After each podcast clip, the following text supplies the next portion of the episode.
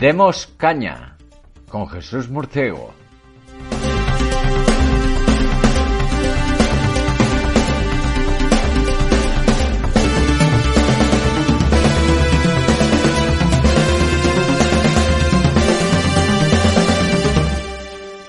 Buenas noches amigos y bienvenidos a Demos Caña, la actualidad con criterio.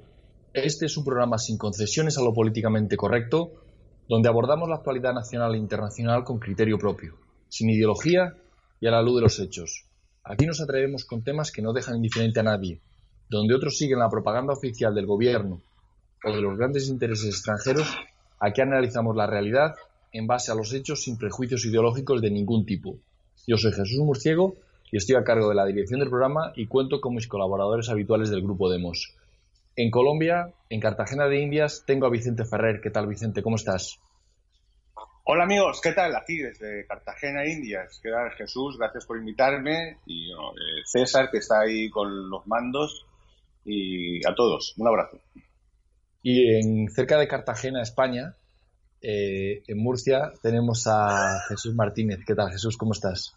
Buenas tardes a todos, gracias por invitarme de nuevo. Aquí veis que sigo aquí en mi croma verde de Vox, como la última vez, eh, esperando que se produzca el advenimiento de, de San Abascal, pero no, no parece que no llega. No, ni va a llegar, ni va a llegar. Y en Madrid tenemos a Isabel Valero. ¿Qué tal, Isabel? ¿Cómo estás? Hola, encantada y buenas noches a todos. Pues si os parece, pasamos un poco a, a repasar la actualidad en el editorial en, un mes de, octubre en el que estamos, mediados del mes de octubre, donde ya llegamos a casi a la segunda ola del coronavirus, de esta pandemia maldita que tenemos encima. Madrid ha sido confinada por este gobierno de, sinvergüenzas que han utilizado datos erróneos, datos donde no cuentan ni los curados ni los eh, ni los que se habían fallecido, simplemente han juntado muchos contagiados para pasar un, umbral imaginario que se han puesto ellos de 500 eh, eh, contagiados y han hecho todas las trampas habidas y por haber para conseguir su objetivo que es doblegar Madrid. Están en ello y están a ello. La pandemia es el mejor, el, mejor, eh, la mejor situación que les ha caído del cielo. La verdad es que China, la China comunista y totalitaria, eh, le ha hecho un flaco favor al mundo porque gracias a esta pandemia los, instintos más totalitarios y más eh, populistas de los gobiernos, por ejemplo, en España, pues están haciendo realidad. ¿Quién diría que podrían meter a, a, una rata como, como Iglesias, como este señor em, Pablo Iglesias, en el CNI, al mando de los espías, de los servicios secretos de España?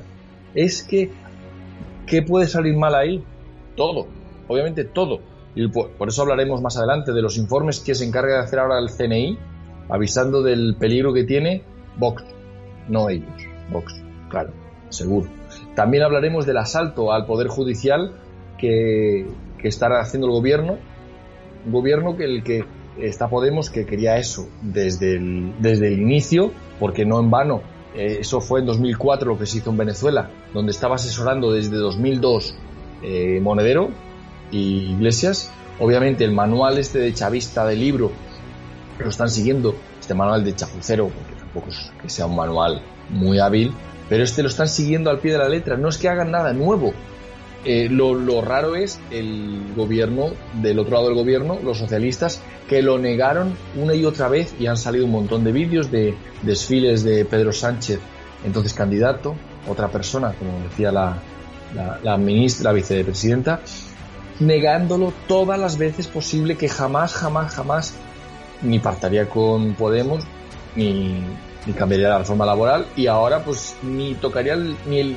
tocaría la manera de elección del poder judicial no digo rompería la independencia porque en España nunca ha habido independencia o sea no es no estamos perdiendo la independencia judicial simplemente que antes se repartía por consenso y ahora pues lo hace Pedro por su cara bonita nada más pero unos jueces independientes, independientes nunca los hemos tenido no nos engañemos hay mucha gente que se engaña y que dice que bueno, que una pena. No, no, no, no. Este sistema es el mismo y además lo ha hecho con la ley en la mano. No es que esté haciendo em, un fraude de ley, no, no, no. Ha sacado una ley habilitante y, pues, lo, que, lo cual, si eso lo hicieran en Estados Unidos, se, le darían dos tortas a Trump o a cualquier presidente y le llamarían de todo. Y probablemente lo echarían. Le preguntaré a Vicente más adelante, pero quiero empezar preguntándote, Isabel, ¿cómo has visto tú eh, la última de las, de las aventuras, de las bufonadas de este gobierno socialcomunista que quiere nada más y nada menos con elegir el Poder Judicial, nombrar a, los jueces a dedo, pero ya sin consenso, sin repartírselo con la oposición ni nada, ya todo Juan Palomo, ¿no? Encima tiene la cara dura que, que, tiene la culpa el Partido Popular porque está fuera, que no está cumpliendo la Constitución, la Constitución, y eh, que está mm, eh, alineado ya con la, con la extrema derecha, o sea, como que ya está fuera de, de, todo. Eh, es un. lo que están acometiendo es un golpe de Estado mm, sin armas totalmente y a mí lo que me gustaría es que ahora, igual que, se llamó la atención a, a Polonia y Hungría por sus por sus modificaciones en el tema judicial, que en, en lugar, que ya hablamos la, la semana pasada sobre el, el, informe de la comisión diciendo que España que, que, estaba, lo estaba haciendo muy bien con la lucha contra la corrupción, pero que bueno, que tenía que, que, llegar ya a un acuerdo en el Consejo General del Poder Judicial. Eh, Polonia le está diciendo ahora a Bruselas que qué tiene que decir, que qué tiene que decir sobre España y lo mejor de todo es escuchar que es que han asesinado a Montesquieu. ¿Cómo has visto, eh, Jesús? Eh, quería preguntarte eh, el asalto al Poder Judicial que ha hecho el, el PSOE. ¿Compartes la opinión de que Montesquieu ha muerto? Pues Jesús, estamos en una situación bastante delicada con este gobierno de Cantiflas Pedro Sánchez que lo que quiere es aquí, bueno, montar su reino de taifas, repartir a sus amigos y, le da igual hacer las trampas que haga falta. Si hace falta, pues, eh, nombrar a todos los eh, jueces que a él le venga en gana, pues bien. Y efectivamente, como se, ha estado hablando este día eh, sobre este tema, pues hay bastante desinformación. La mayoría de los ciudadanos claman al cielo, como habéis dicho aquí, que, que se está atacando la, independencia del Poder Judicial y aquí en Demos y nuestros oyentes saben que no hay tal ataque a tal independencia porque nunca ha habido independencia. En la Constitución de 78 no hay ninguna garantía de que, de que el, Poder Judicial eh, pueda estar separado de los otros dos. Que, es una cosa que está escrita. Entonces no la había antes y no la hay ahora y no hay nada que atacar. Eh, simplemente que antes, pues como hemos hablado aquí, hablado aquí se, se robaba y se, se hacía influencias eh, de una manera un poco más discreta porque tenían un poco más de, de vergüenza, ¿no? Y tenían que guardar la forma y ahora ya directamente pues eh, dicen mete la mano rápido que hay cola. Y eso es lo único que está ocurriendo. Ahora simplemente hay más cola y más gente para meter la mano en la bolsa del Estado, robar y, y malversar. Entonces pues hay que darse más prisa no hace falta ya pues ni guardar apariencia ni ponerse tanta chaqueta de pana, sino que directamente rápido, rápido que viene más gente. Claro, porque a, esta ignorancia eh, y a esta mala fe que te refieres tú de cara descubierta, de canallas, de robar eh, y, dar el golpe en, de manual chavista, a esto también se le une mucha eh, ignorancia en, en, la gente que de la carrera judicial gente que conoce el derecho, pero que piensa que realmente la Constitución habla de separación de poderes. Y es que la tengo delante y os lo voy a leer para que entendáis que ni en el artículo 117.1 ni en el 127.2 se habla en ningún momento de independencia del Poder Judicial. El artículo 117.1 dice así, la justicia emana del pueblo y se administra en nombre del rey, por jueces y magistrados integrantes del Poder Judicial independientes. O sea, lo que es independiente no es el Poder Judicial, sino los jueces y magistrados. No habla de un Poder Judicial independiente. Y hombre, aquí uno podría decir, bueno, pero es que se puede interpretar que si los jueces independientes forman un poder, ese poder es independiente. Pero es que el derecho no funciona así. Es que en el derecho, para que algo sea, hay que decirlo expresamente. Y si no se dice, no, no es así. El segundo también es muy claro. Segundo, el artículo 127.2 dice que la ley establecerá el régimen de incompatibilidades de los miembros del Poder Judicial que deberá asegurar la total independencia de los mismos, no del mismo Poder eh, Judicial, sino de los miembros del Poder Judicial. Que los jueces, básicamente, sean libres, sean independientes para dictar sentencia. Solo faltaba. Hombre, es que si fuera por este señor, a lo mejor hasta, hasta le dictaba la sentencia.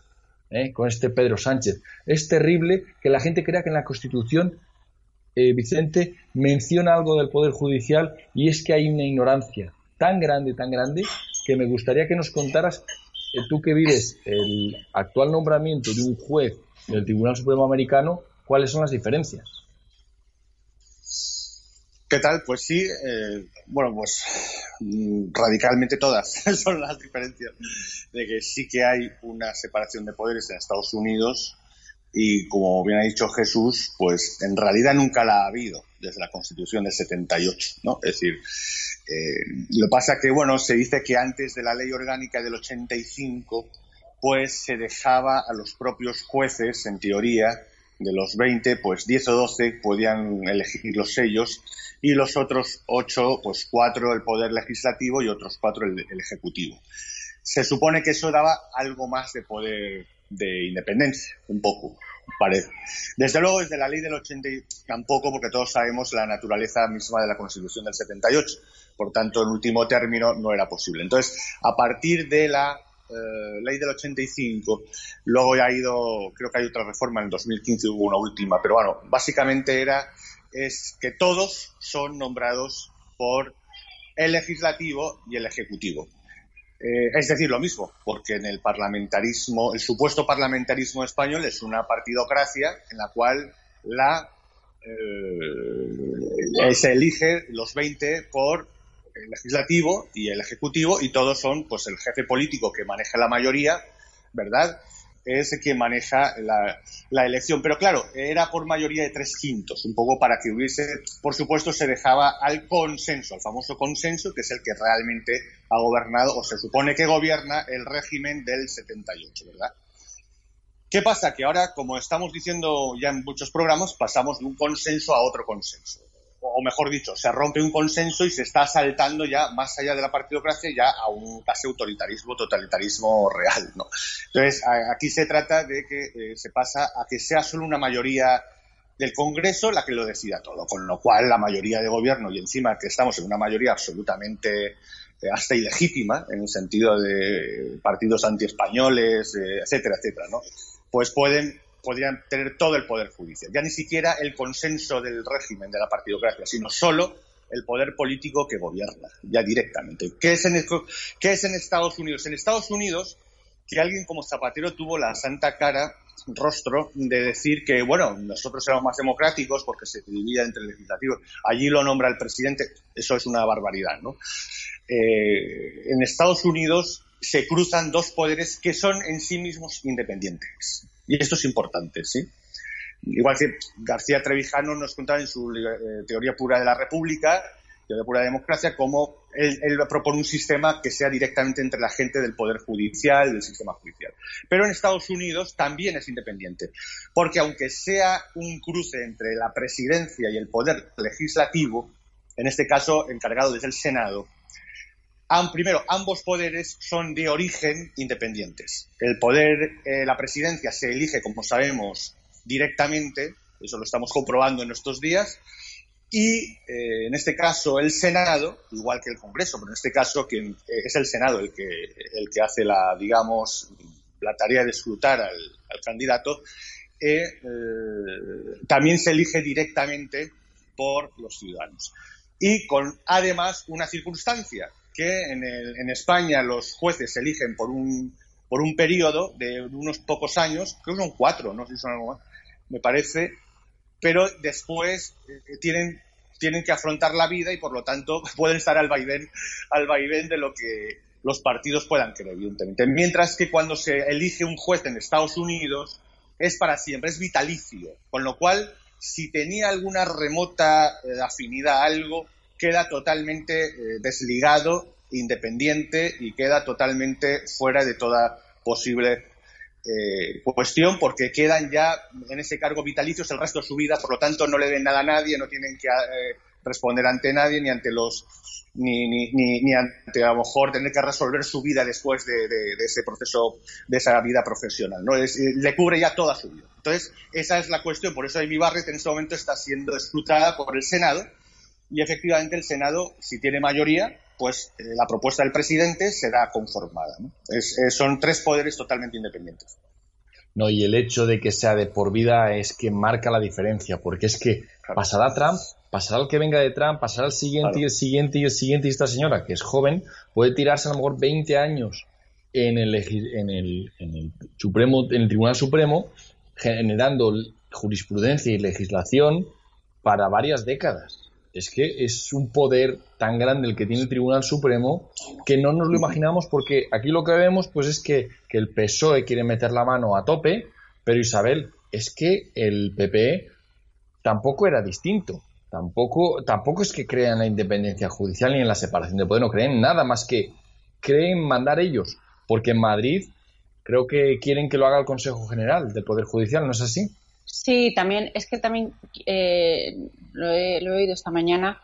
Eh, quieren que sea el Consejo General hacer igual una reforma y que sea el Consejo General del Poder Judicial el que elija a los jueces de los tribunales de justicia de aquí de Madrid.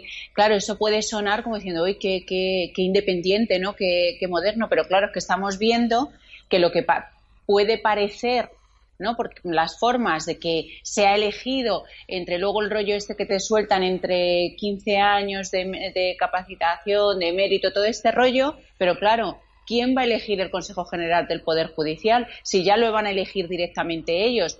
Con lo cual, lo que estamos viendo es un control, que era lo que le faltaba al, régimen, ya total eh, de la justicia que antes eh, lo que pasa que, claro, aquí también se ha roto el consenso. Antes no era diferente, pero lo que habéis estado comentando, que bueno, se mantenía más, lo elegía el, con el PP, eh, un acuerdo, pero claro, ahora se pone, pone de, veto. Eh, el PP le dice que, claro, que, Podemos no puede, no puede elegir, porque está en el no, normalmente lo elige las mayorías, ¿no? que ya eran los partidos mayoritarios.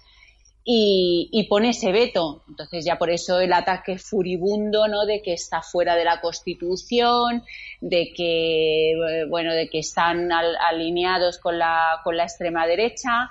Eh, pero vamos, eh, esto es lo mismo que teníamos antes, pero ya ahora ya se han destapado, ¿no? Ya se han quitado la careta y, bueno, lo preocupante también es eh, la opinión formada, ¿no? la opinión publicada que tenemos en España, porque oír que es que se han consultado, cuando te dicen en una noticia, en un periódico, eh, que es que han consultado a catedráticos de constitucionales y todo esto, hay un análisis eh, serio, ¿no?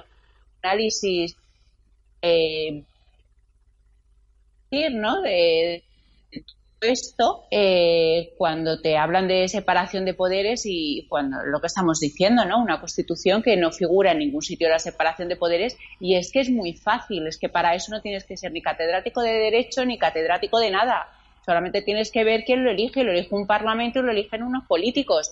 Y lo elige, es que lo elige el Ejecutivo y el, y el Legislativo, claro, claro, pero es que están todos ahí metidos en el Congreso, están todos juntos. Entonces es eh, sin, sin mantener las formas, una unificación ya del poder. O sea, antes estaba, pero ahora ya no hay, no hay, no hay ninguna, no hay, no hay ninguna forma, no hay ningún disimulo, no hay, no hay nada. O sea, ya tenemos un Estado totalmente totalitario. Bueno, lo comparaban en, en, en las noticias con la reforma de Chávez del 2000 cuando hizo lo mismo.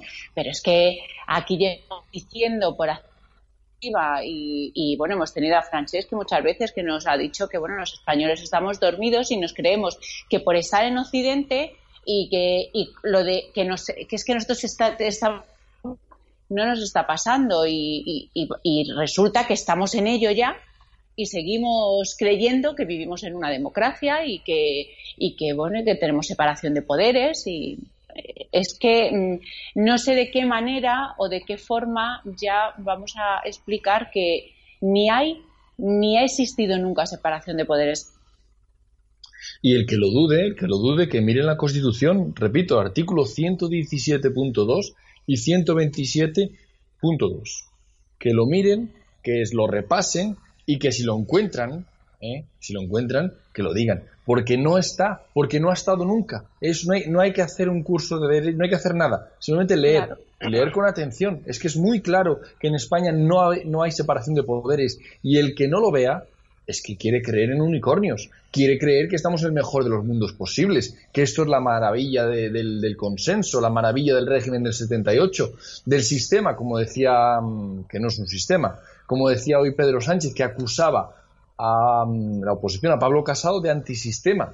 Claro, porque el sistema es él, el sistema son ellos, el PSOE es el sistema, es el, régimen. Lo que quiere decir realmente es que están montando un régimen donde es el régimen del PSOE, con, Podemos por un lado, y el que no se monte en ese carro eh, está con Vox o está con la extrema, lo que sea, la extrema derecha, o está con el lobo o con el coco, o cualquier mete miedo con el que quiera acusar, igual que acusaba eh, a que la corona solamente la apoyaba eh, la derecha, cuando eran ellos los que la atacaban. La culpa es que la defienden pocos. No.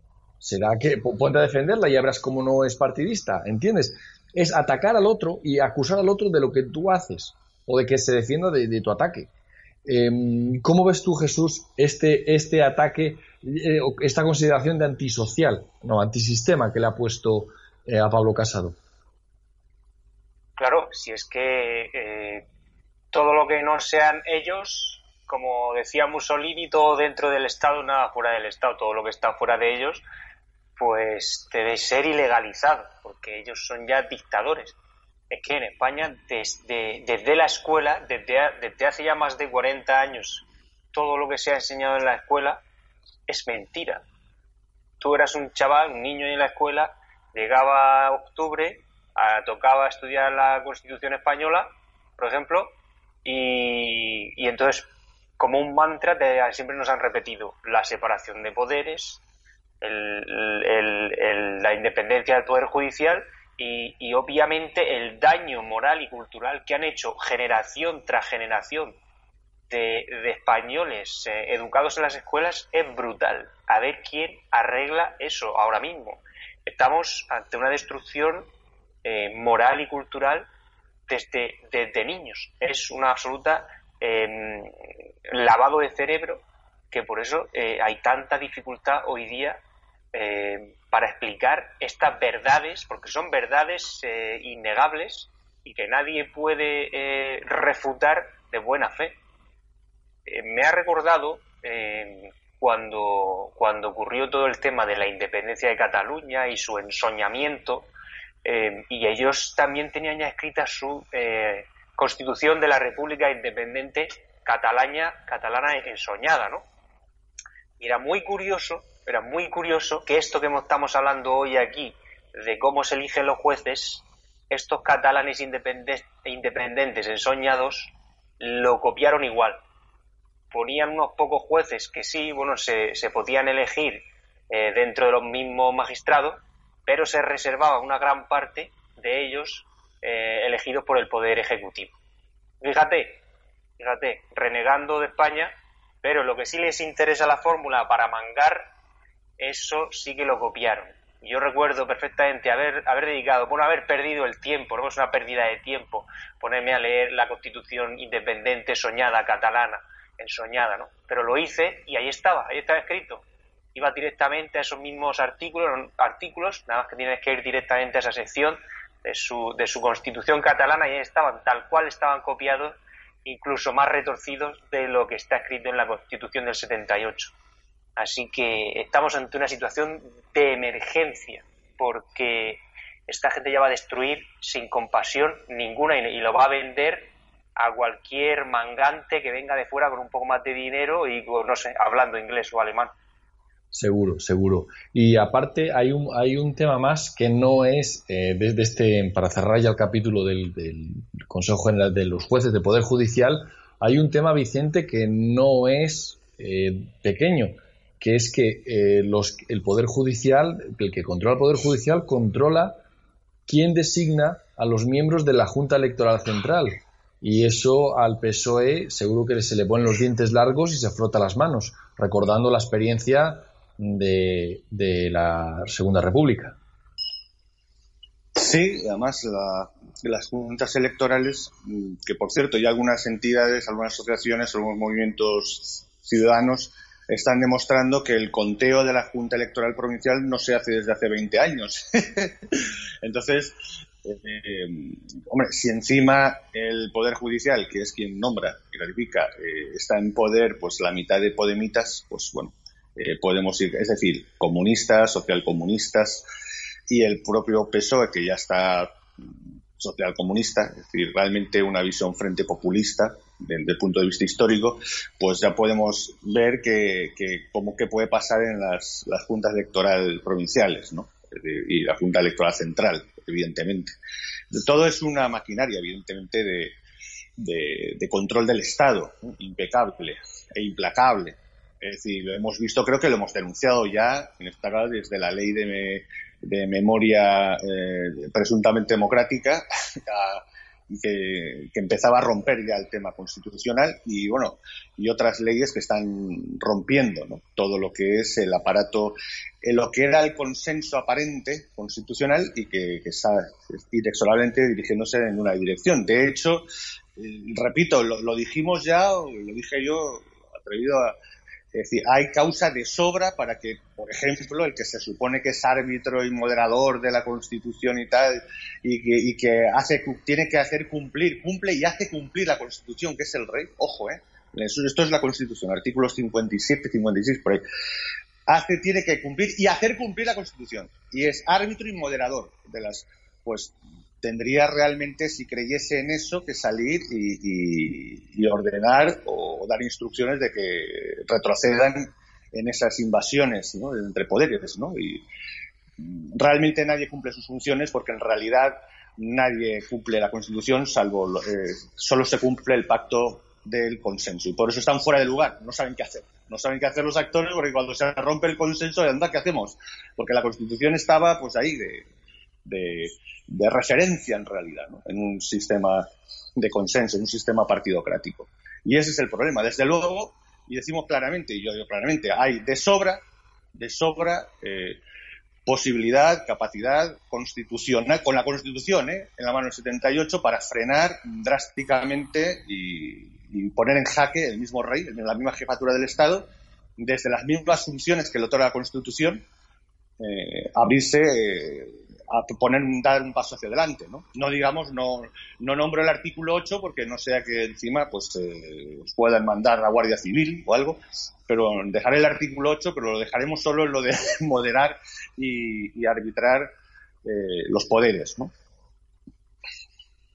Claro, pero es que aquí está otra cosa. Aquí en plena pandemia, en plena segunda ola, con Madrid confinado, que no lo quieren soltar, ellos están a lo suyo y uno de los de las cosas más importantes es el CNI, el Centro Nacional de Inteligencia Isabel, donde están los espías ahí eh, acusando ahora a Vox de ser antiglobalista, contrario a la, a la sacrosanta globalización.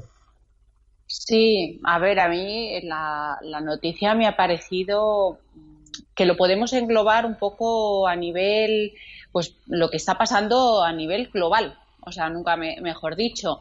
O sea, que el CNI, que supuestamente eh, está para protegernos a todos, ¿no? Y que no tiene que, emitir tampoco opiniones ni nada, que diga que Vox es un partido, eh, independientemente de que creamos eh, que Vox puede cambiar algo o no, pero que Vox es un partido que es un peligro porque es antisistema, porque va en contra de la globalización, eh, que es un peligro para las instituciones democráticas. O sea, me parece, eh, aunque parece una tontería, pero claro, viendo lo que está pasando en, el Poder Judicial y viendo esto, lo que vemos es absoluto ¿no? de, esta gente me parece peligroso porque lo que te están diciendo es que ya no, o sea, no pueden disentir. O sea, aquí no se puede disentir. Que tú no seas globalista, que tú tengas otra eh, opinión o que tengas eh, otra manera de, ¿no? de, enfocar ¿no? las ideas, pues eh, resulta que, que, es un peligro, ¿no? Y me parece bastante peligroso y a esto eh, también he leído esta semana en la prensa, por ejemplo en Alemania, también está pasando un poco lo mismo, ¿no? Como el ministro de Defensa eh, mm, ha hecho público que, Alternativa por Alemania está eh, infiltrado en el ejército y bueno, han puesto la voz de alarma. Lo que a mí me, parece es que un ministro no eh, abiertamente haga públicamente algo que deberían resolver a nivel interno si es así, si es verdad. Y supuestamente los partidos, los militares no tienen afiliación afiliación política, ¿no? Eh, me parece, aunque son cosas diferentes, pero me parece un poco todo lo mismo, ¿no? En, la presión y a esto tenemos que, unirlo, la presión que están, que están sufriendo las elecciones eh, norteamericanas, eh, es todo lo mismo, es una presión de todos los globalistas, aunque parece pues hacia eh, personas que creemos en, la nación-estado, que creemos en la identidad, que, que creemos en, la protección de la vida, eh, etcétera, que creemos en la democracia, en la democracia representativa, no en, los totalitarismos, eh, pues eso resulta que nosotros somos los peligrosos. Es que esto hay que leerlo así. Nosotros somos los peligrosos y esta gente, además, es que los oyes todos los días, eh, que, te, que, te, están acusando de eso, ¿no? De, peligro para la democracia. Pues la, noticia del CNI es altamente preocupante y decían que no, que Pablo Iglesias, por ejemplo, que no pasaba nada, que no acceder a, a documentos, que no iba a poder acceder a. Bueno, pues estamos viendo que parece ser que, que no. Y a lo que ha dicho eh, Vicente, sobre el artículo 8 de la Constitución, em, pues eh, miren el Rubicón, que tenemos el programa el viernes, hemos tenido este debate porque ellos apelan al artículo 8, ellos apelan a, que constitucionalmente se pueda, se pueda resolver. Y yo no es que no esté de acuerdo con ellos, pero digo que también han hecho ver que esto es franquista. O sea, si tú apelas al artículo 8, eres un franquista y eres un bueno y están diciendo que el ejército quiere dar un golpe de estado pues no eh, eh, es verdad, pero el artículo 8 sería un mecanismo ¿no? para protegernos de, esta gente. Agarrar lo poco que tenemos de esta Constitución eh, sería, sería bueno para poder salvar no ya la, la, democracia, porque no hay nada que salvar, pero sí la nación. Por supuesto, porque es que la deriva antiglobalista eh, o la deriva em, tan fuerte que tiene la globalización a nivel mundial los intereses tan grandes, quiero aprovechar que está Vicente aquí para preguntarte, eh, hablaremos más adelante de, Trump, pero es obvio que la socialdemocracia en Europa tiene uno de los bastiones más fuertes, en Estados Unidos está decidiendo eso, pero España, el, CNI español, los, nuestros espías están, no están al servicio del pueblo español, sino de los intereses globalistas de esta élite de financieros que quiere hacer con el mundo una cosa rara, ¿no? Bueno, el vicepresidente ya de entrada pues eh, declaró es la persona responsable a cabo del programa o la Agenda 2030. Eso ya pues, no sé, no, sé qué hace falta, solo falta un cartel o algo, no sé. Entonces, eh, encima se hace con el CNI que, hace unas cosas absurdas. Está creando, se está creando una ventana de Overton y tal para, para hacer creer, mm, como nadie, nadie en su sano juicio puede creerse en serio que el ejército español a estas alturas, que es totalmente funcionarial, absolutamente funcionarial, eh, no tiene el más mínimo carisma ni como, como organización, casta. Recuerdo cuando era pequeñito, eh, en las noticias de las tres salían, entrevistaban al nuevo comandante, comandante jefe de la Brunete y salían las noticias de las tres, como si fuese un personaje a tener en cuenta, o un capitán general. Eso ya hace décadas que desapareció, son funcionarios, nadie puede creerse eso, pero necesitan crear, ¿no? Un poco la, la hora de 1984. Entonces, eh, utiliza evidentemente el vicepresidente que controla el CNI de pronto empieza a crear esa, ese caldo de cultivo, esa, esa especie de sensación de que puede haber algo, cuando solo lo han dicho cuatro personas más o menos analistas en algún medio de comunicación y no muy grande en realidad, no es cierto, pero necesitan. Es obvio la intencionalidad. Eso se demuestra una clara intencionalidad de totalitarismo. ¿no? Vimos, fíjate, hace, precisamente sería hace 15 años, 15 años, no sé, por ahí sería un poco 12, 13 años, el general Mena. El general Mena se le ocurrió en un discurso de la paz militar decir, y, y bueno, está el artículo 8 nada más, no dijo nada más, eh, casi lo encarcelan. Fue inmediatamente cesado, fue de todos sus cargos, fue expulsado. Entonces, es una risa. a lo mejor sería el último general en activo que se atrevió a hablar de que a lo mejor tendrá algo que ver la unidad de España, el ejército y esas cosas. Más que nada porque lo dice la Constitución, no por otra cosa. Entonces, y, y fue hace años. O sea que realmente estamos en una maquinaria, en un programa político en el que está en marcha y que pasa por hacer creer, utilizar el CNI, los medios y cualquier cosa, decir que empezar a hacer creer para tal vez eh, ilegalizar lo de Vox, que Vox es una risa, es decir, es un partido que es un más o menos que sería Aznar de hace 25 años, tal vez, eh, totalmente, por ejemplo, a nivel internacional pro-israelita, yo que sé, totalmente en lo, en la, eh, bueno, más o menos que solo cuestiona algunas cosas de las autonomías, tampoco porque está presente en ellas.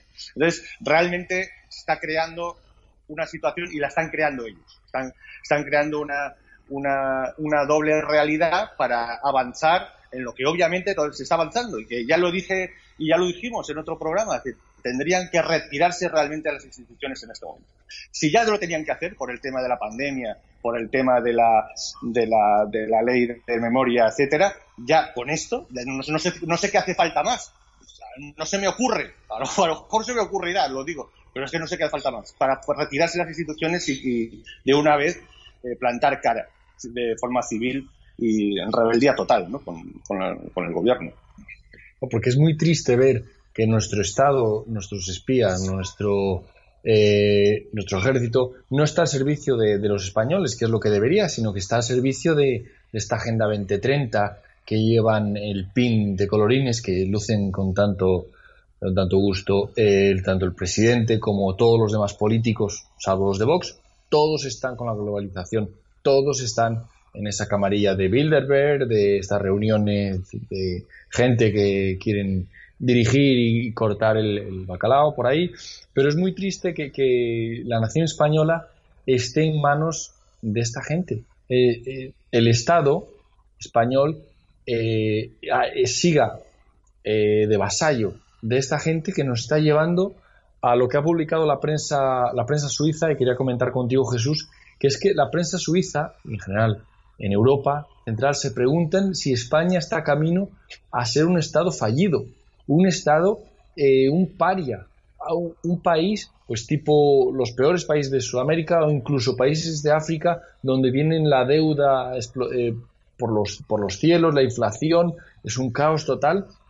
Y, ellos creen que España puede eh, dirigirse hacia eso, ¿verdad Jesús?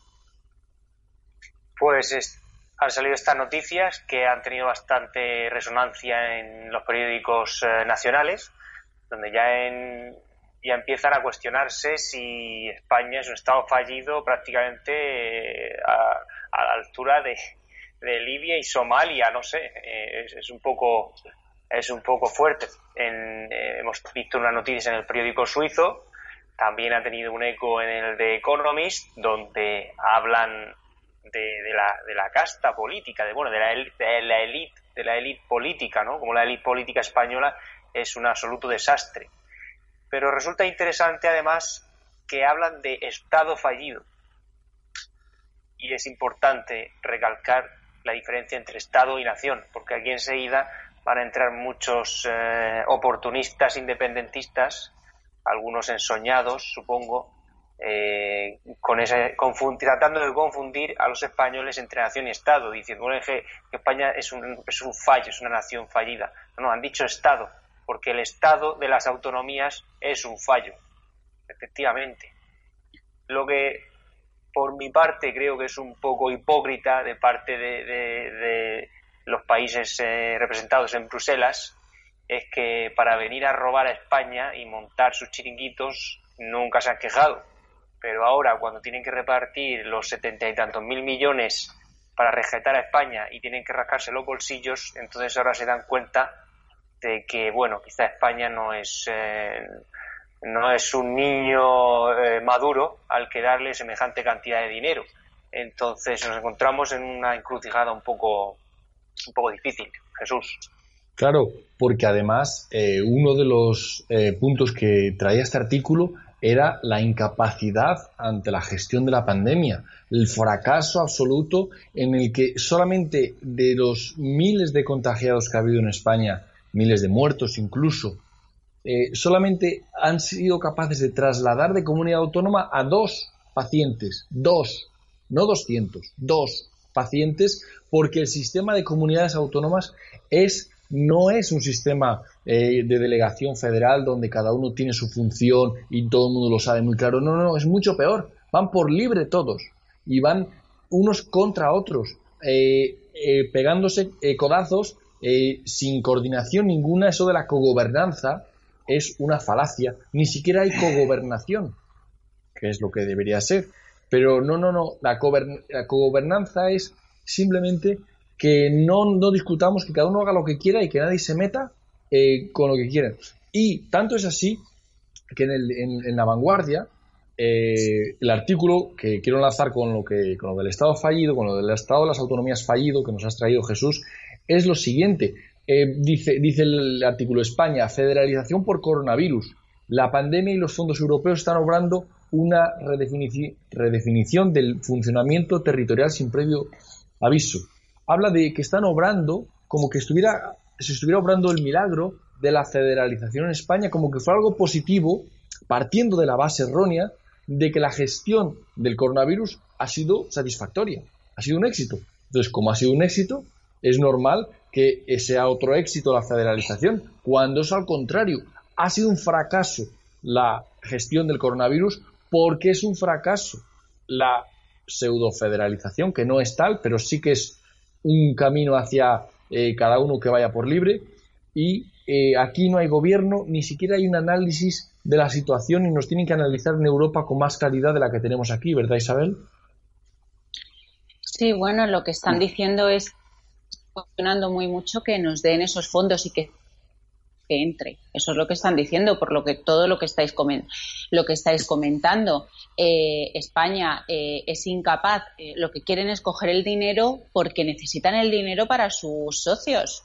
Necesitan el dinero es para dar a Cataluña, al País Vasco, para todas los, las demandas que le, que le están pidiendo. Pero es que la prensa sigue empeñada en decir opinión publicada, porque es así, es opinión eh, te dice que, bueno, que, hay federaciones bien, o sea, están dando por bueno que España es una, es una, es una federación. Y lo que hemos visto es que la España de las autonomías, claro que es un auténtico fracaso, porque mientras que estábamos con las eh, UCIs colapsadas, con en el de la pandemia que estábamos eh, que está totalmente teníamos aquí en, a unos pocos kilómetros en Toledo, eh, nuevo, que estaba totalmente vacío y no, y no se habilitó nada. Tuvimos que construir eh, un, uno de emergencia ¿no? En, en, el Palacio de Hielo, también la, tuvimos que construir una morgue. O sea, eh, vemos que es un auténtico fracaso pero aún así sigue toda la oposición y todos siguen reivindicándolo y lo que haces es una lectura de todos estos días también. A mí me gustaría cuando viva la Constitución, viva, vale, eh, a mí lo único que eh, viva la Constitución y viva y viva viva, ¿no? Y eso es lo las medidas, resulta que te vas a los ayuntamientos o a las comunidades autónomas o al, al Parlamento y lo único que te, son mociones ¿no? para, para refrendar la Constitución, para decir viva España, viva el rey y todas estas cosas, ¿no? cuando precisamente la Constitución es la que permite el Estado de las autonomías. La Constitución es la que permite una, una justicia totalmente intervenida. La, la Constitución es la que está permitiendo que sea legal que Pedro Sánchez eh, negocie con separatistas y con, con proetarras. O sea, Constitución es la que permite la fragmentación de España y la que eh, nos tiene totalmente arruinados. Esa es la Constitución. Y mientras tanto, pues todos están hablando del sexo de los ángeles, ¿no? De viva el rey, viva la Constitución, de viva, el manifiesto este que han hecho sobre eh, Viva el Rey, la de, la de Libres Iguales aquí, la Cayetana, pues, eh, o sea, tú fíjate en lo que estamos, ¿no? O sea, en lugar de hacer un análisis profundo de lo que está pasando, pues te empiezan, se creen que con Viva, con el Viva lo vamos a solucionar todo, al igual que Vox, en todo. Y lo que dice Vicente, las instituciones, porque el otro día esta movilización que hicieron con los coches encima tuviesen unas propuestas serias para España. O sea, pues se le uniría no solamente la gente que es partidaria de Vox, se le uniría pues toda ¿no? que no participamos de, este sistema corrupto. Vicente, ¿querías comentar algo? Sí, solo una cosa, solo un inciso económico, precisamente lo que estáis diciendo, que eh, la catástrofe que, que, Europa reconoce que menos del menos 12% que se prevé del de catástrofe del PIB, ¿no? La peor gestión la peor gestión de Europa y que encima eh, la seguridad, es decir, la seguridad jurídica queda, pues, queda totalmente cuestionada. Es decir, se ha roto la seguridad jurídica. Esto es fundamental. ¿eh? es el porque entonces, porque ahí, si ya la, si ya la seguridad jurídica que existía era eh, ese, ese, ese embrollo que, que también ha reflejado Isabel, ¿no? Es decir, pero bueno, tirando a patadas iba más o menos eh, funcionando, eh, pero en el momento en que está colapsando, que no funciona absolutamente nada, reconocido por toda Europa, encima hay una quiebra de la seguridad jurídica.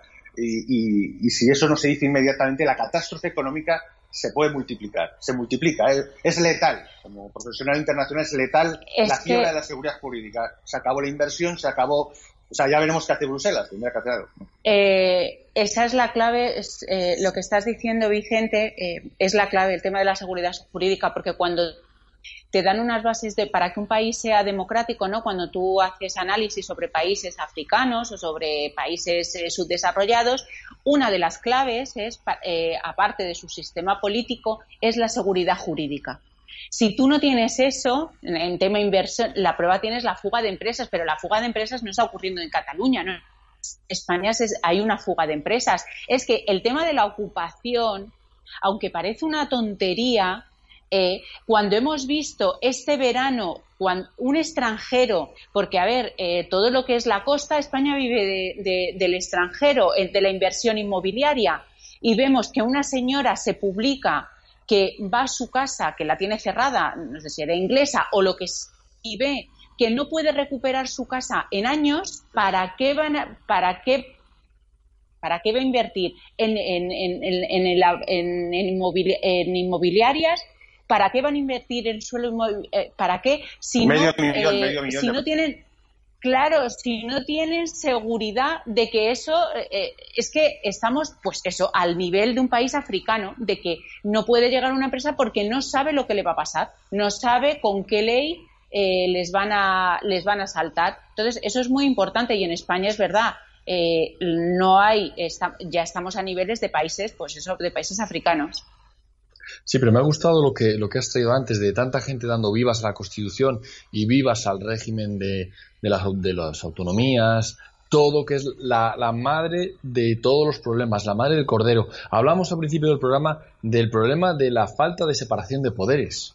Es que es alarmante y esto nace de la Constitución. Hablamos también de la, de la sumisión de España a, los poderes globalistas, pero es que Bruselas está al mando de eh, la sumisión eh, a los poderes globalistas. Es que solo con un diputado distrito, porque claro, no hay representación en España, que es la tercera pata que nos hace falta. Y como no la hay, es necesario que eh, tengamos y reclamemos eh, para España el diputado de distrito. Por eso está lanzando una campaña Grupo Demos para exigir a nuestros de políticos que realmente sean nuestros representantes, porque ahora representan al que los pone en la lista. ¿Quién los pone en la lista? El jefe de partido, ¿no? Entonces, si no hay representación y no hay separación de poderes y ya no hay seguridad jurídica, madre mía, ¿dónde se va España? a Estado fallido no, mucho más lejos, donde no puede haber un Estado que funcione y una, una auténtica democracia sin separación de poderes ni representación. Y actualmente no tenemos ni una ni la otra. Por eso, ¿verdad Jesús? Estamos eh, intentando que la gente eh, entienda la importancia de tener tu propio diputado en tu distrito. Tenemos una tarea muy difícil, verdaderamente no sé cómo vamos a, a poder a poder eh, transmitir esta idea tan tan crucial en, en, el tan corto tiempo que tenemos antes que Pedro y sus secuaces desmonten, desmonten la nación desde luego desde el estado fallido de las autonomías como bien han, eh, han comentado desde Europa ahora que les toca rascarse el bolsillo pues efectivamente hacen un análisis y, y dan en la llaga es preocupante porque también significa, como muchas veces ha apuntado Papi, que, quizás bueno, ese dinero salva, salvador de España llegará, pero con unas condiciones. Y el problema es que esas condiciones serán, pues, eh, draconianas para España. Si han desmontado todo, pues ya lo terminarán de, desmontar todo, de vender todo a quien sea que venga desde fuera. Como ya se habla por ahí de, no sé, del coche eléctrico, por ejemplo, de fomentar el vehículo eléctrico en España pero bueno, ¿quién lo va a pagar?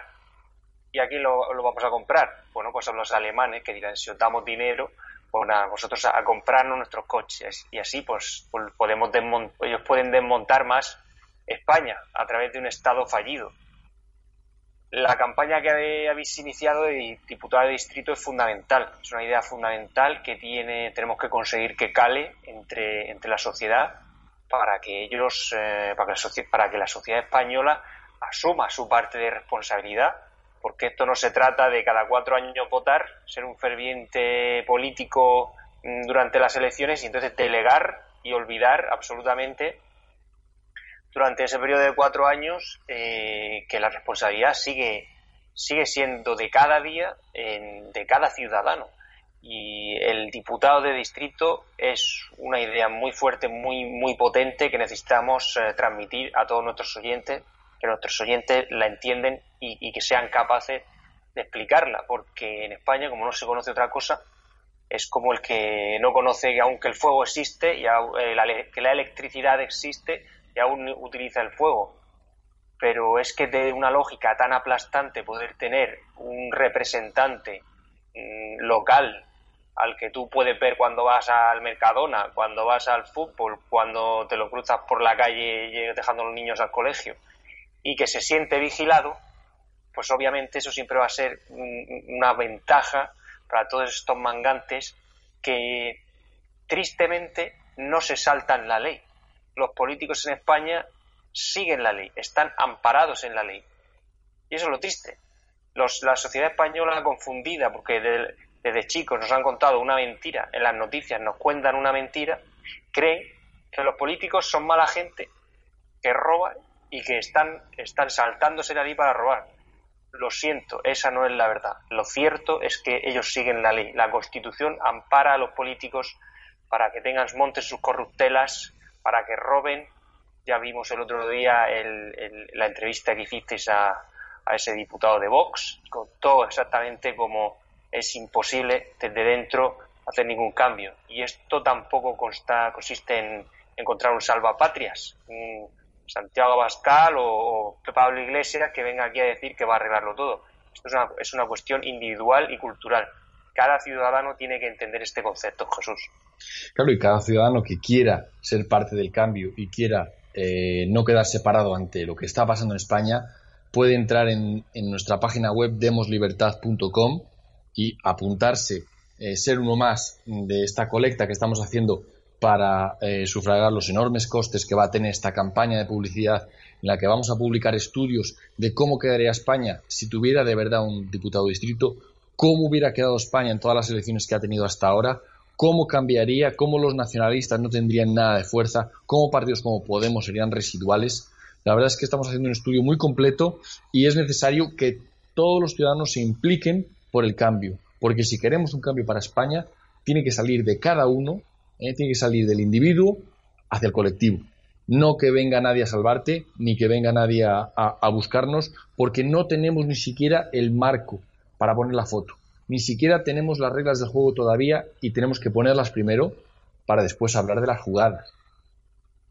Pues eh, vamos a hablar entonces de las jugadas que están sucediendo en Estados Unidos, un país donde sí tienen eh, una auténtica democracia, ya que constan de separación de poderes y de representación del elector. Entonces, ahí se está eligiendo ahora, en una elección separada, el Ejecutivo, las del Legislativo son cada cuatro años, fueron hace dos, y ahora, ¿verdad, Vicente? Están eligiendo el Poder Ejecutivo, la máxima magistratura del Estado, que es la presidencia, donde vemos que como en 2016 toda la prensa, todo el establecimiento, toda la academia, los, la academia, los, las universidades, el mundo cultural, el mundo de Hollywood está en contra de una persona que tiene el apoyo de la mayoría de los ciudadanos y cada vez más, ¿verdad? Fíjate que ya las figuras hollywoodenses, desde la mítica Jane Fonda hasta cualquiera actual, ya no se atreven ni a decir a qué candidato votar. Eh, lo solo dicen que, que, que voten, que vayan a votar. Por favor, que voten y por correo, por supuesto, para evitarse, por supuesto, el, en fin, la enfermedad, la posibilidad, tú sabes, ¿no? Entonces, eh, están promoviendo como sea voto por correo, que es obvio que es extremadamente mm, muy fácil de, manipular, evidentemente.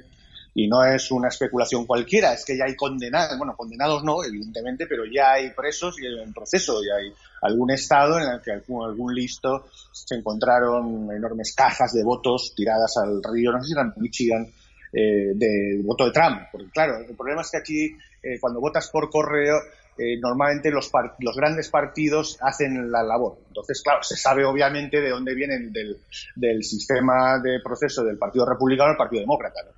puedes hacerlo también tú por libre, pero claro, te ahorras dinero y tú sabes cómo son los americanos ahorrando dinero, ¿no? Entonces, se lo hace en el partido y, ya está. Entonces, ¿qué pasa? Que es muy fácil identificar eh, los que vienen del Partido Republicano y del Partido Demócrata.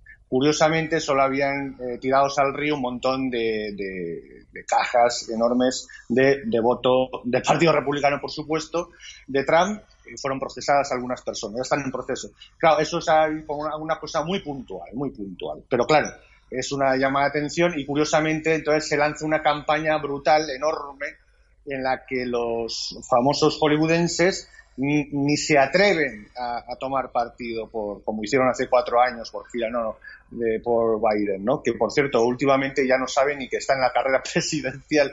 Es, es muy feo reírse, ¿no? Pero es que se le había olvidado al hombre que va para senador. Creía que iba para senador el hombre. no pasa nada, estas cosas pasan en todas las familias. Entonces, eh, y que bueno, ya dicen que vayan a votar por correo, ¿no? Una cosa estupenda. Como tú dices, Jesús, todo, todos los, eh, bueno, eh, la media, creo que está el Real Politics, Real Politics, eh, da una media de más, más seis o, no, más, más dos en relación a la ventaja que tenía Hillary. O sea, en teoría la media es de más 18. Una cosa fantástica. Más 18, ¿eh? O sea, luego, fuera, de, fuera de este grupo de, de demoscópicos, hay gente que es que esa es la que ocultan, ¿no? Como la que alguna vez ha comentado José Papí, que siempre ha hecho eh, magníficos análisis sobre toda esta campaña y este proceso, y que es el modelo de Helmut Norpoth. El modelo de Helmut Norpoth, que ha acertado 24 de 26, eh, dice que los, el recuento electoral Trump solo tendría una ligera ventaja, solo tendría 362 votos. O sea, eh, Biden se quedaría con 176. Vamos, que, la, que no haría falta esperar al voto por sí, sería aplastante esa misma noche y esto con un 91% de posibilidades de ganar. Eh, hay que decir, Jesús, no sé si te acordarás, yo estaba con don Antonio en aquella época y tal, cuando, cuando en, las, en la noche de las elecciones estaba, creo, no sé si eh, Roberto Centeno estaba, estaba en la misma Torre Trump, me parece que sí estaba en la Torre Trump, ¿verdad? Entonces, y le decía a ciertas horas que, que estaba todo perdido, está todo perdido, no, ya está perdido. Y era don Antonio que le decía, no, no, no, no, la demoscopia se equivoca, porque los datos sociológicos, como mínimo, hay entre más de un 5% de voto oculto. ¿Sí? Imagínate el voto oculto que habrá ahora. O 5 no, 10 mínimo, 10% mínimo. Y, y con todos estos elementos, total, la verdad es que es increíble, nunca se habrá visto unas elecciones en algún sitio eh, evidentemente serio, o de Occidente, en la que los medios de comunicación y todas las, como tú dices, academia y todo, indica que aplastantemente sin va a ganar Biden, y cómo, por el otro lado, hay indicios científicos, sociológicos, serios, que indican diametralmente lo opuesto. No un poquito menos, un 10%, sino una cosa, yo creo que se estudiará. Vamos a ver quién tiene razón. Oye, a lo mejor tiene. Pero cuando ocurra, me imagino que se estudiará esto, ¿no? Por supuesto, porque en la prensa española lo único que vemos es, parece un meme ya, que el, señor del pelo rubio, malo, malo. Trump, malo. O sea, es el mensaje simplista de que todo lo que hace Trump está mal. Y todo lo que consigue, bueno, casualidad, todo lo que los pequeños gafes que tiene, como todo el mundo, son grandes, grandes cosas que demuestran lo que ya ellos mismos se querían demostrar desde el principio, cuando Biden, el otro candidato, constantemente, diariamente está lleno de gafes, confunde estados, confunde mm, para qué corre, confunde a su mujer con su cuñada, confunde eh, mil cosas, pero eh, eso como que pasa de largo, como que no se dan ni cuenta, es un tema así menor, eh, porque la las televisiones, las grandes cadenas de televisión saben cómo poner el foco, cómo hacer importante algo que, no lo es, por ejemplo el peinado o, cualquier otra cosa superflua, y no le dan importancia a todo el contenido que tiene el programa de Trump, que ha hecho una reforma global eh, del comercio, ha acabado con el globalismo tal y como lo conocíamos, se ha metido con China, se ha metido con la OTAN, ha hecho grandes cambios de calado, ha hecho, un viraje de verdad, Isabel, y eso pasa eh, de puntillas por la prensa española. Bueno, si tú abres, eh, tú pones Trump ¿no? En, Google y te salta la prensa española solamente ridiculizándole y diciendo toda la ventaja que le lleva que le lleva Biden o sea, en la prensa española no hay un análisis serio, lo que, lo que simplemente pues del programa, ¿no? Un contraste de, de programas, decir, bueno, pues este señor quiere esto, o sea, un análisis medianamente normal. Lo que hacen siempre es una, es una parodia, una parodia de Trump. Eh, el otro día leía que, me hizo mucha, no gracia, pero que bueno, lo publicaron, ¿no? Que los a Trump, o sea, Eso está, claro, mm, les explota la cabeza, ¿no? Si esto lo en España, pues, eh, pues es así. Pero lo que están, eh, lo que se está dirimiendo ahora en Estados Unidos es algo que nos puede repercutir a nivel global. Para enlazarlo con esto que estamos hablando del CNI español, de la eh, alternativa por Alemania sobre el ejército alemán, pues Trump también es antiglobalista. Entonces, eh, y defiende mm, eh, el derecho natural, eh, defiende. Es una persona conservadora en ese sentido. Y, bueno, yo estoy esperando impacientemente, claro, que, que esas elecciones sean, sean positivas, porque, claro, yo no me creo esa demoscopia, ¿no? Pero, pero bueno, veremos, veremos lo que pasa. Estos últimos días ¿no? de, carrera electoral va a ser, vamos a ver cómo, cómo contraatacan, porque esta socialdemocracia o, como se quiera llamar, la verdad que, me da bastante me da bastante miedo o sea no, no me fío de ella ni, ni un pelo entonces eh, ya sabemos cómo en Estados Unidos resuelven resuelven cuando no están de acuerdo con algo. Puede ganar las elecciones, pero bueno, lo mismo vemos lo que le, lo que le sucedió a Kennedy o lo que le sucedió a Lincoln. Bueno, yo creo que. Con, con este... un momento, no, claro. No creo eh, que. Con Reagan también. intentaron, intentaron.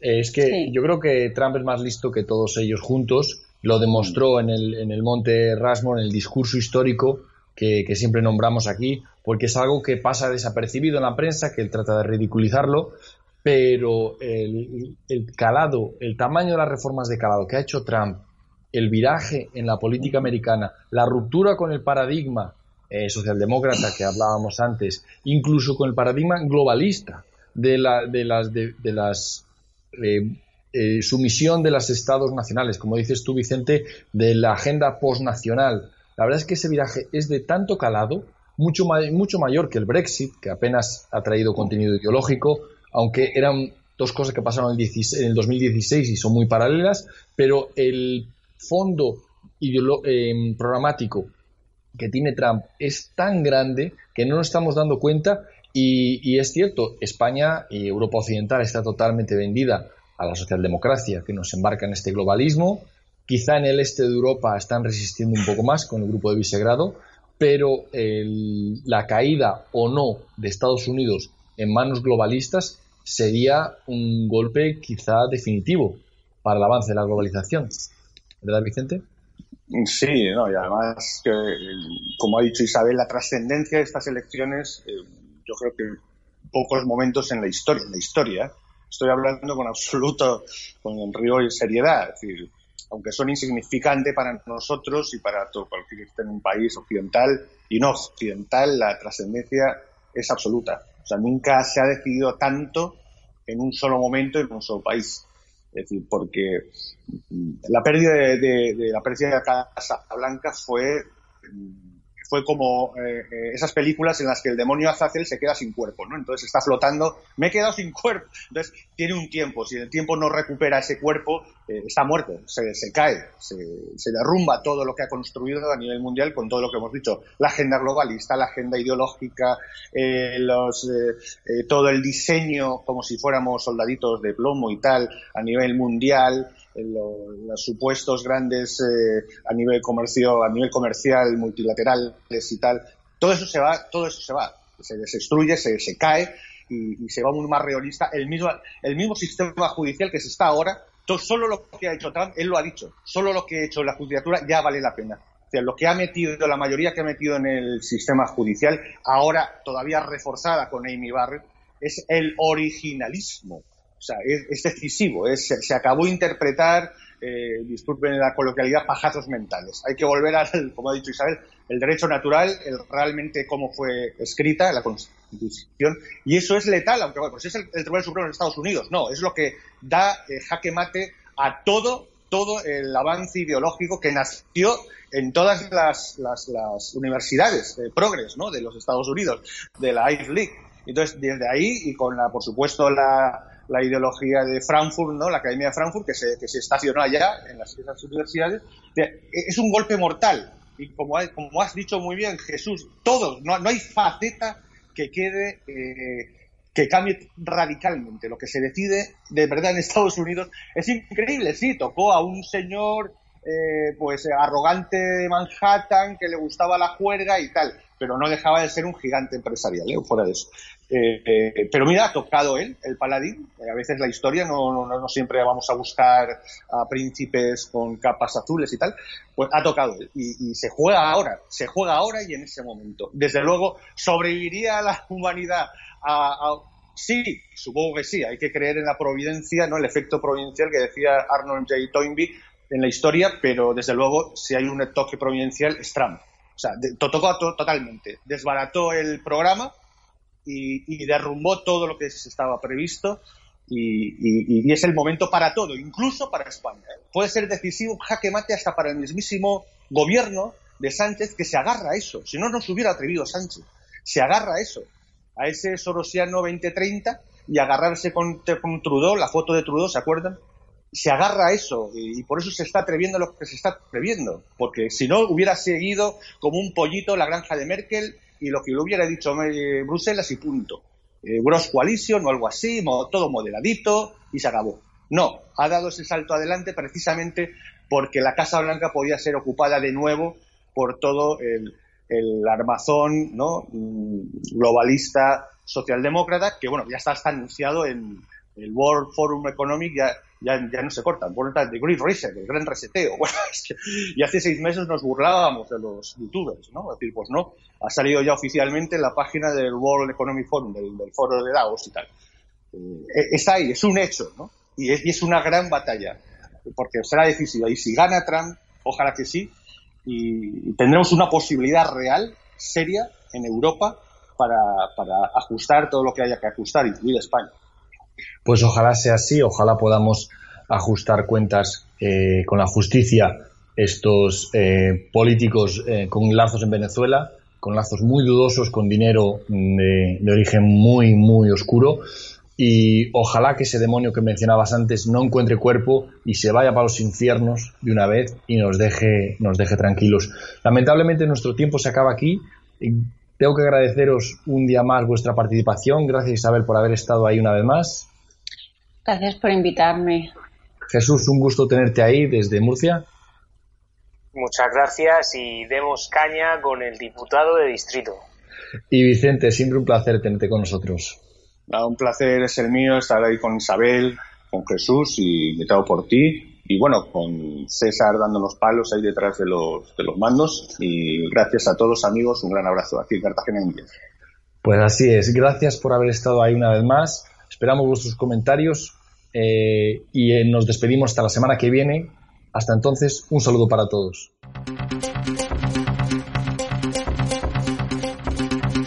Aquí finaliza Demos Caña. Síguenos en nuestras redes sociales, en YouTube Demos Televisión, en Facebook Demos Libertad y en Twitter arroba demos-libertad. Asociate a Demos. Más información en www.demoslibertad.com.